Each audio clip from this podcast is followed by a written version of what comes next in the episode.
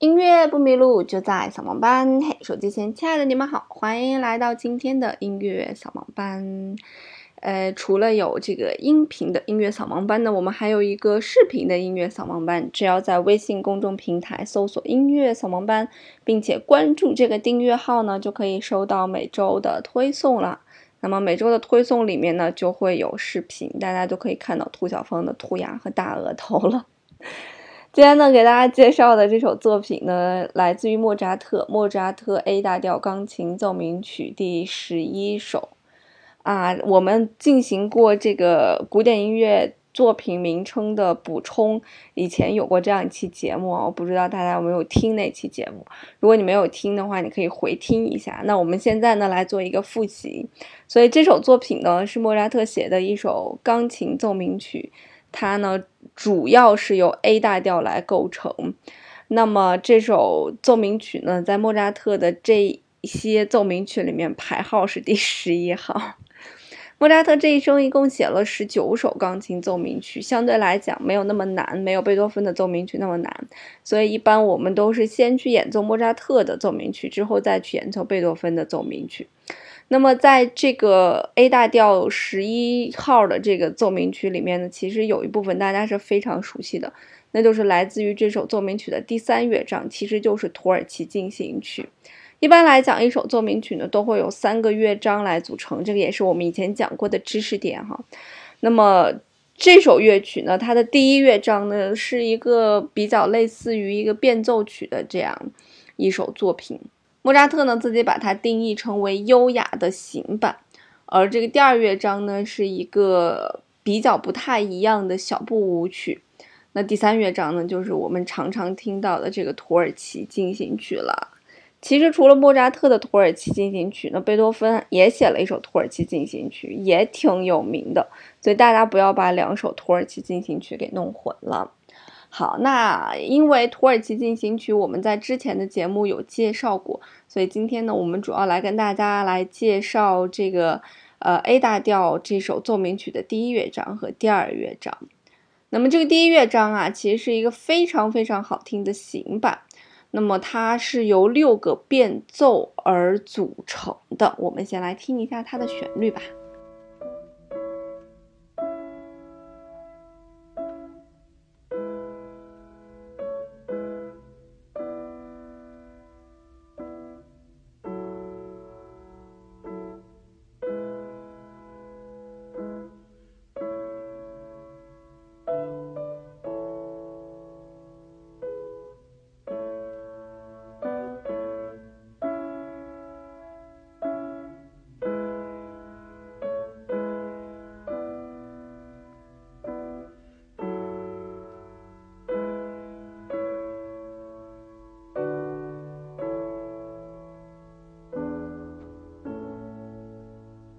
我想，可能有的人听到这一段旋律也会觉得，哎，很熟悉啊。对，这一段旋律呢，其实跟后面的土耳其进行曲呢，通通来自于一首作品哈。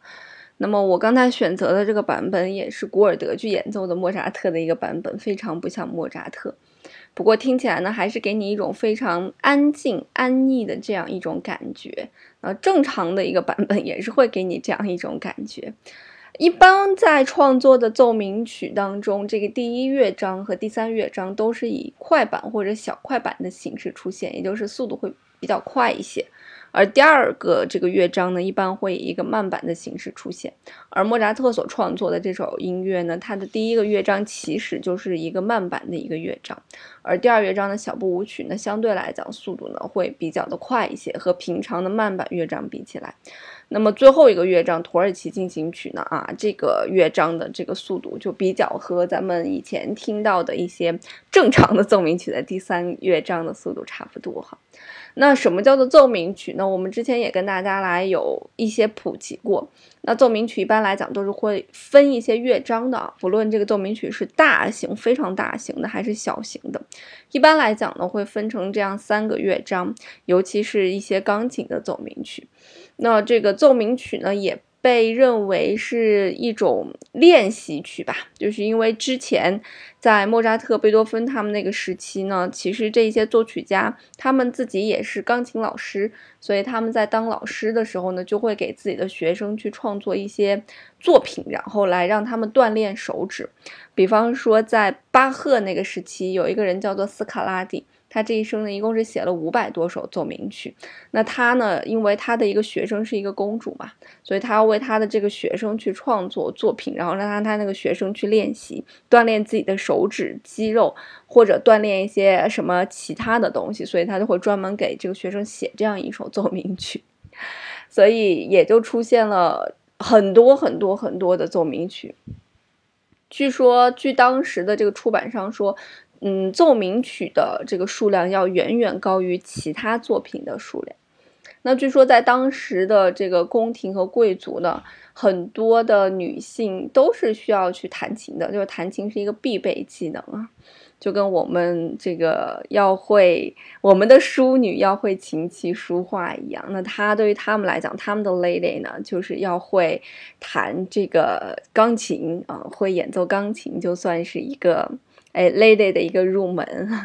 所以可能也是因为学习的需求比较大，也造成了这些音乐家为他们的学生去创作了很多啊奏鸣曲，所以我们也会看到一些奏鸣曲也没有固定的一个标题。好啦，那我们刚才听完了这个 A 大调奏鸣曲第一乐章的这个主题，那随后呢，莫扎特就把这个主题进行了一些变奏。下面呢，我们就来听一听这个第一变奏是什么样子，你能不能听出来？主题的样子还在里面。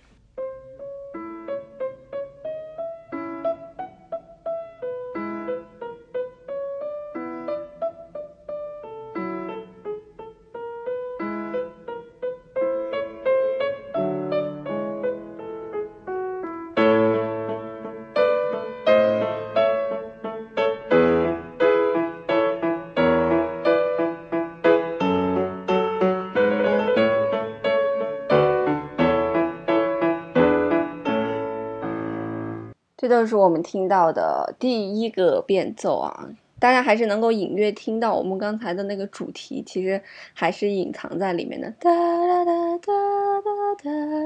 哒哒，还是隐藏在了我们的变奏一里面的。那整个的这一部分其实是有六个变奏，我们现在呢，这个刨去第二个变奏不听啊，因为其实第二个变奏也是比较能够明显的听出来主题的。我们来听一下第三个，就是。变化比较多的这样一个变奏。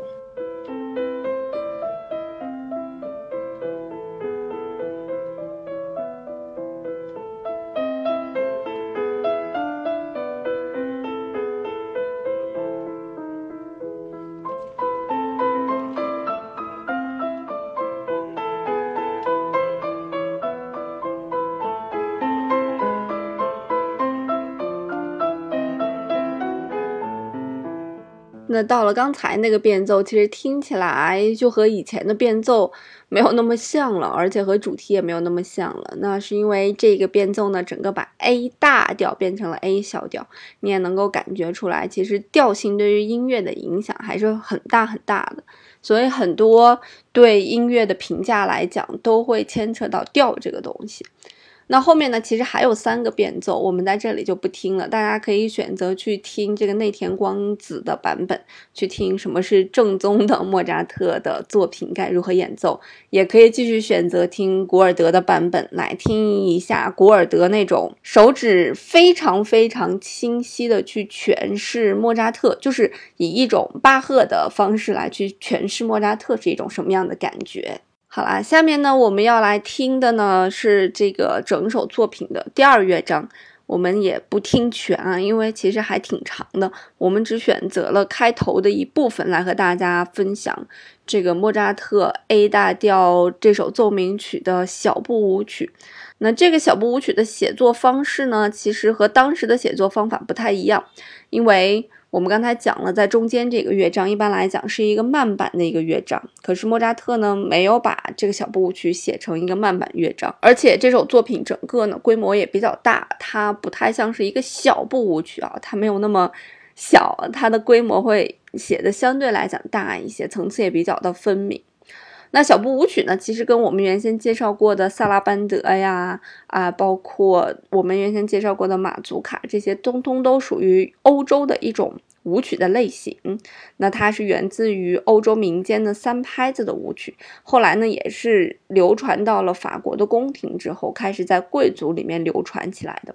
所以有很多人都写了很多的小步舞曲，比方说我们大家最熟悉的啦啦啦啦啦啦啦啦，这都是。传说是巴赫去写的这个小步舞曲啊，但也有讲说这个不是巴赫去写的。但不管怎么样呢，其实小步舞曲在作曲家里面的流行度还是非常的高的，很多人都喜欢写小步舞曲，包括贝多芬呢也创作了很多很多小步舞曲，而且听起来呢不是那种非常沉重的感觉，而是比较的有趣儿这种感觉。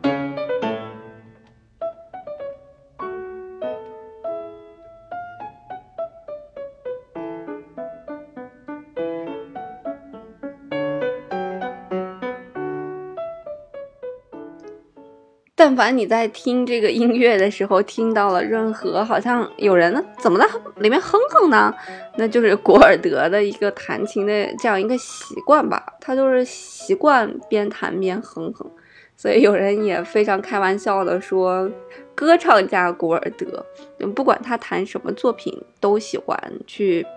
去哼一些东西，好像哼的还不是里面的旋律，我也不知道他在哼什么。但是这样一个，我觉得算是钢琴当中的一个，我总觉得它是可以用一个 geek 这个单词去形容的，就是在弹钢琴里面的这样一个，因为它十分追求里面的一些非常极端的东西，然后也是每一个音你仔细去听，反正声音大小。呃，这个音的能量